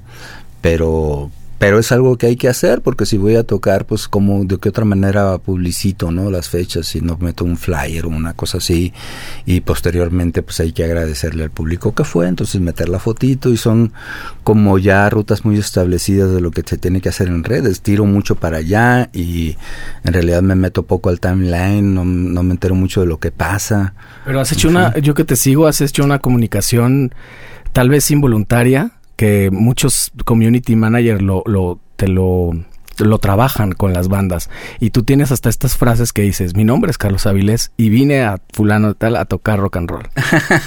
y, tú, y en tu prueba de sonido tal vez tu chela o en el, o en el, no sé, en el restaurancito de ahí, ¿no? Y a veces haces como estas cosas de lo que estás comiendo y te has vuelto medio un influencer sin querer. Bueno, cuando en, en esa etapa de, estarme grabando las comidas y eso fue, fue una idea en realidad de, de, de Jerry, ¿no? De Jerry Jara porque teníamos esta costumbre de semanalmente vernos para desayunar o para comer y, y, él fue el que me empezó a grabar y deberías de hacer esto y esas cosas sí, y, sí tuvo un efecto casi inmediato no como que a la gente le interesaba más que estaba comiendo que lo que estaba tocando. Que es un poco lo que pasa también y es yo creo que parte del desencanto de esta época, porque sí, justo le interesa más a la gente el chisme o la, muchas cosas que no tienen que ver en realidad con la música. Yo, mira, yo creo que eh, en mi carrera he sido bendecido muchas veces, ¿no? He sido muy afortunado, he conocido personas mm, de las que he aprendido y de las que no he terminado de aprender y todas estas cosas, pero también ha habido mucho cansancio, también ha habido temporadas de mucha pesadumbre, ¿no? Y no sé, digo, ahora, ahora que quiero fluir un poquito más y empujar menos, ¿no? pues dejar que las cosas sucedan y ver qué, nos sorprende de, lo que viene, ¿no? acabamos de pasar una etapa dura con, con Cuca, ¿no? De, José, este tuvo un, también un impacto acá en el cerebro y bueno, pues dejamos unos meses de tocar en lo que se recuperaba, pero ya estamos pensando en otra vez retomar Cuca, ¿no? Y ya estamos pensando en retomar Cuca y yo no he terminado de, de lanzar este proyecto nuevo de las sesiones del desierto. Y al mismo tiempo se quedó en el primer paso los tristones de Puerto Bagdad. Y al mismo tiempo viene la gira otra vez con Cafra. Ya el año pasado hicimos cuatro fechas por el norte, parece que este año vamos, vamos a hacer más, ¿no? Con Cafra y el nuevo disco del Live Session, ¿no? Y al mismo tiempo me hablaron del Borlote si quería entrarle a la banda y yo dije, va, no, me encanta la música mexicana. Y al mismo tiempo lo que viene, ¿no? O sea, me hablan de pronto, hazme un arreglo para tal canción, o escucha tal otra, me puedes hacer el bajo aquí, ¿no? Bueno. ¿Cómo puedes tener horas muertas? Y, y, no te imaginas yo, lo, o sea, la cantidad de tiempo que lamento estar, este, sentado en un sofá en mi casa viendo hacia la nada, ¿no? ¿Crees que es un tema de la edad?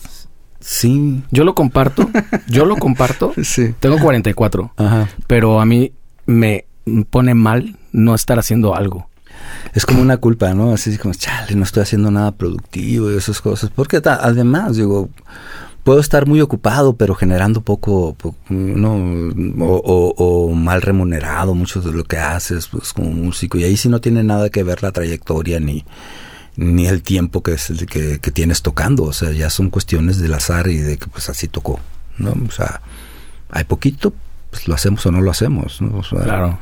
Y más, eh, pues conviene más hacer que no hacer.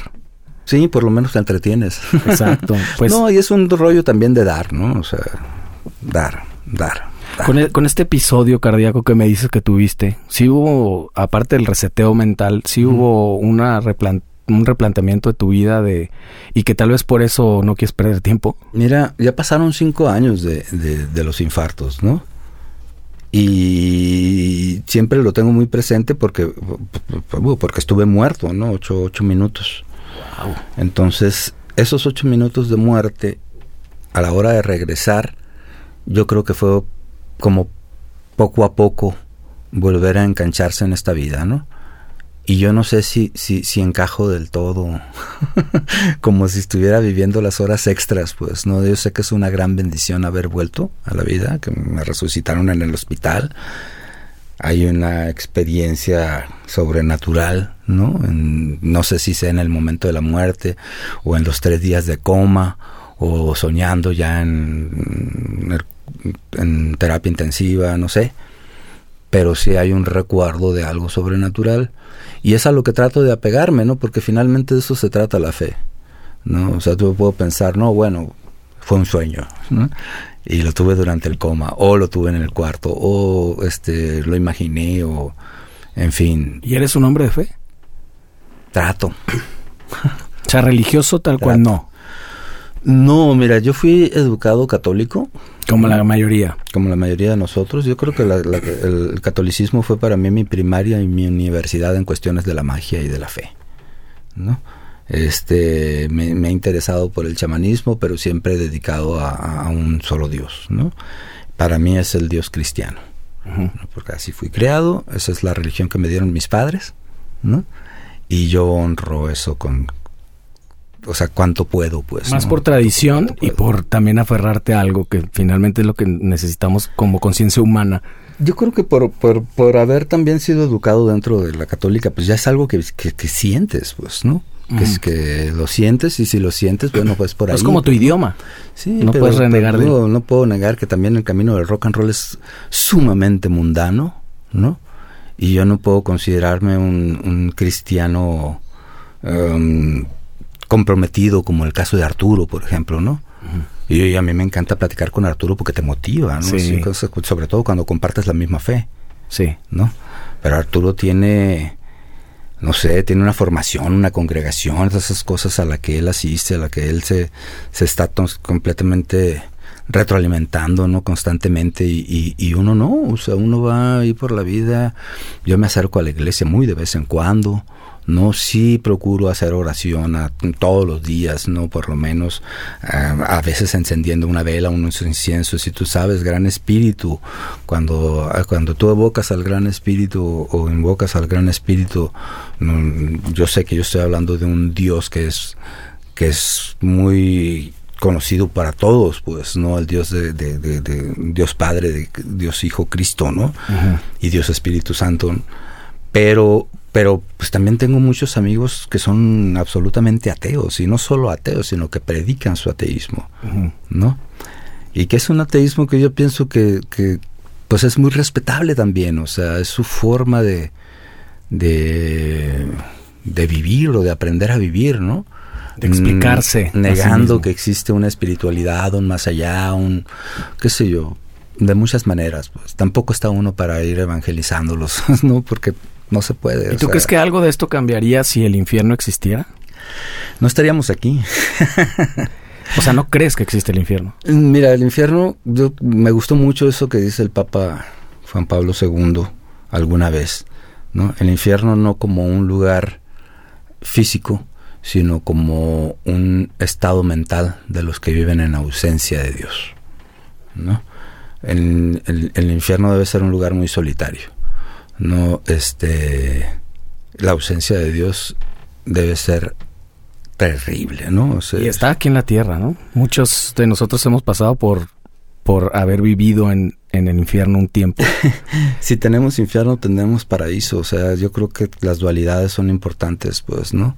Y también tenemos la capacidad de elegir, pues, ¿no? Este, los, digo, el ser humano es, es, venimos a la, tierra, venimos incompletos, venimos a completarnos aquí. Yo supongo que los animales, si tú, ves un gatito, por ejemplo, el gatito ya viene como más terminado, ¿sabes?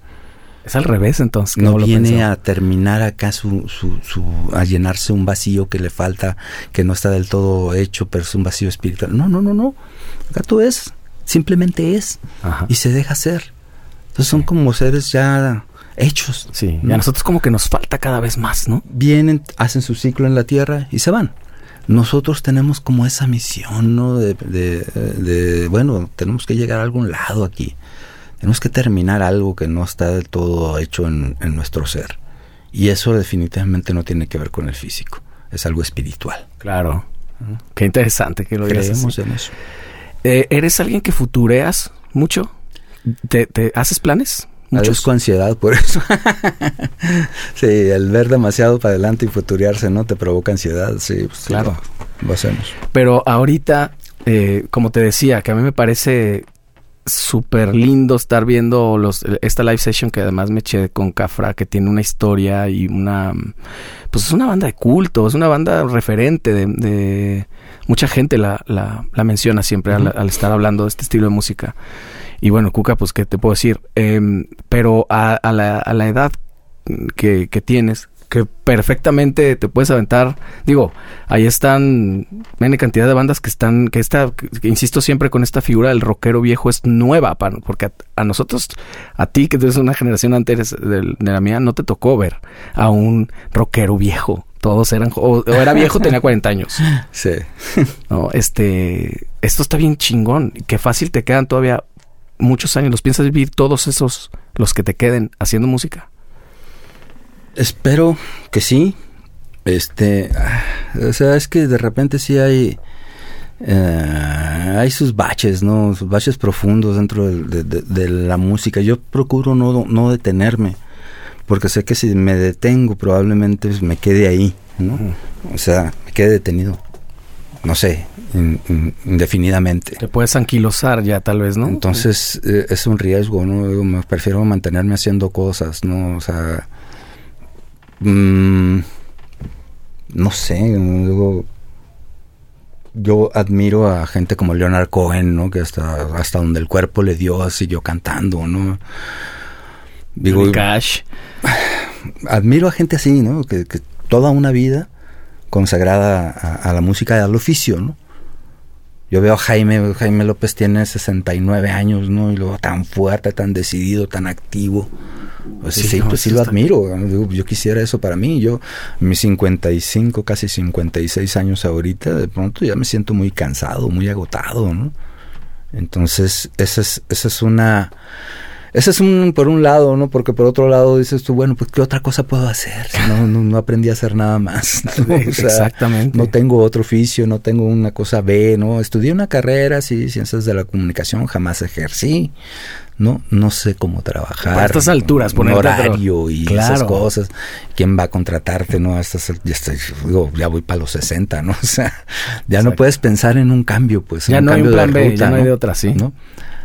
Sí, pues claro, mientras la vida me dé y la, y la lucidez me dé, pues seguiremos haciendo música y pues, canciones. Pues entonces en ese sentido no estás, no futureas tanto, porque en realidad es algo que, digamos, te puede llegar a preocupar, pero no es algo en lo que piensas todo el tiempo, en que en, un, en tal año me voy a retirar.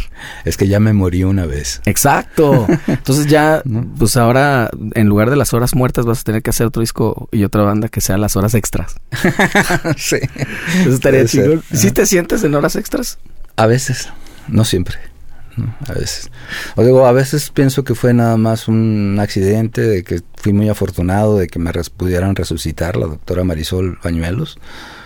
O sea, que ya ha resucitado a otros músicos, por cierto. ¿Ah, sí? Sí, este, eh, este fue, es que puedo decir, fue una gran casualidad, o sea, muy afortunada casualidad, ¿no? Estar en un automóvil con una amiga que me llevara al hospital, que llegara, estuviera la doctora, la doctora Marisol, además que tiene una vocación fuerte para la resucitación, ¿no? O sea, perfectamente este, pudo haber sido otra historia. Pudo, sí, o sea, si le mueves un segundo para cualquier lado, o sea, yo ya no estaría aquí. ¿no? Entonces, sí podemos pensar que fue un, una casualidad muy afortunada, o podemos pensar en la fe. Exacto. No, o sea, no es el momento. que también, que también está bien chingón, pues explicarlo por ese lado. Mm, digo, sí, el doctor, ¿no? cuando, cuando tres meses más tarde me revisaba con el ecocardiograma, yo lo veía que me veía y veía el monitor y me veía y veía el monitor y digo, ¿qué está pasando, doctor? ¿No? Es que no encuentro el impacto, Carlos. O sea, tu cicatriz, que ya me habían dicho que mi cicatriz del lado derecho superior iba a durar de por vida, que pues ya células muertas, que con tratamiento, medicamento de por vida iba a ser una vida pues más o menos normal, ¿no? Todo desapareció. Entonces dije, ah, huevo, aquí está la mano del grande, ¿no? Claro. El ser superior, aquí. Y el doctor dice, no, no, no, es que reaccionaste súper bien al tratamiento y es como se deben hacer la, la ciencia, ¿no? Entonces siempre es, pues tienes esa opción, ¿no? Puedes elegir. Realmente yo pienso que sí, Dios movió su mano para que médicos y medicamentos y todo no me sanaran del todo. Porque, bueno, ahora me hago un electrocardiograma y me dicen, no es que nadie pensaría que tuviste dos infartos y de ese tamaño, ¿no? De mandarte al otro lado. Oye, y la música también ahí juega algo, ¿no? La música ahí a lo mejor te mantiene tu memoria no tan perdida y a lo mejor el mismo corazón. Porque siempre lo metaforizamos de que la música alegra el corazón, pero a lo mejor físicamente pasa algo. Y además el instrumento que tú tocas, que es el latido, sin duda, ¿no? O, me vi demasiado pinche romántico. no sé, en realidad no sé, no sé. Pero bueno, entonces hasta que de Cafra, Cuca, eh, eh, Carlos Aviles, la orquesta única, los Bomber, los este, lo del Borlote ahora, Eh, ¿Qué más? ¿Lo que se acumula esta semana? Forceps, qué sé yo, este, sí, lo que se acumula esta semana. Pues eh, tienes un montón de proyectos que vale la pena todos checarlos. Te digo que yo fui muy... Ahora me puse a escuchar eso. La neta, soy fan. Eh, soy fan desde el lado del cancionista. Me parece que, que todavía hay gente como yo que, que, que, valoramos un chingo eso, el trabajo y el contenido de valor, ¿no? Que, que realmente estés hablando de cosas y que lo estés complementando con una estética musical. Porque de repente se olvida ese rollo, ¿no? A veces se van mucho en la forma y poco en el fondo y, o al revés. Bueno, sí, como te decía hace un momento, yo trato ahora de fluir un poquito más y empujar un poco menos. Entonces, vamos a ver a dónde nos lleva la música ahora. Eso, pues seguir en el, entonces en el camino. Carlos, te agradezco muchísimo tu tiempo y tu, pues todo, tu, tus anécdotas y todo. Es un gran aprendizaje. Y pues nada, aquí tienes tu casa cuando quieras venir a platicar o algo. Vamos a dejar todas las redes sociales y todas las cosas de que no mueves tanto, pero sí para que escuchen toda la música en la que has estado involucrado, que es una carrera extensísima. Uy, sí. vale, o sea, un día sí se pueden echar un clavado en todo lo que has hecho. Muchas gracias. Sí. No, pues muchas gracias por aceptar la invitación. Acá nos vemos la próxima. Muchísimas gracias.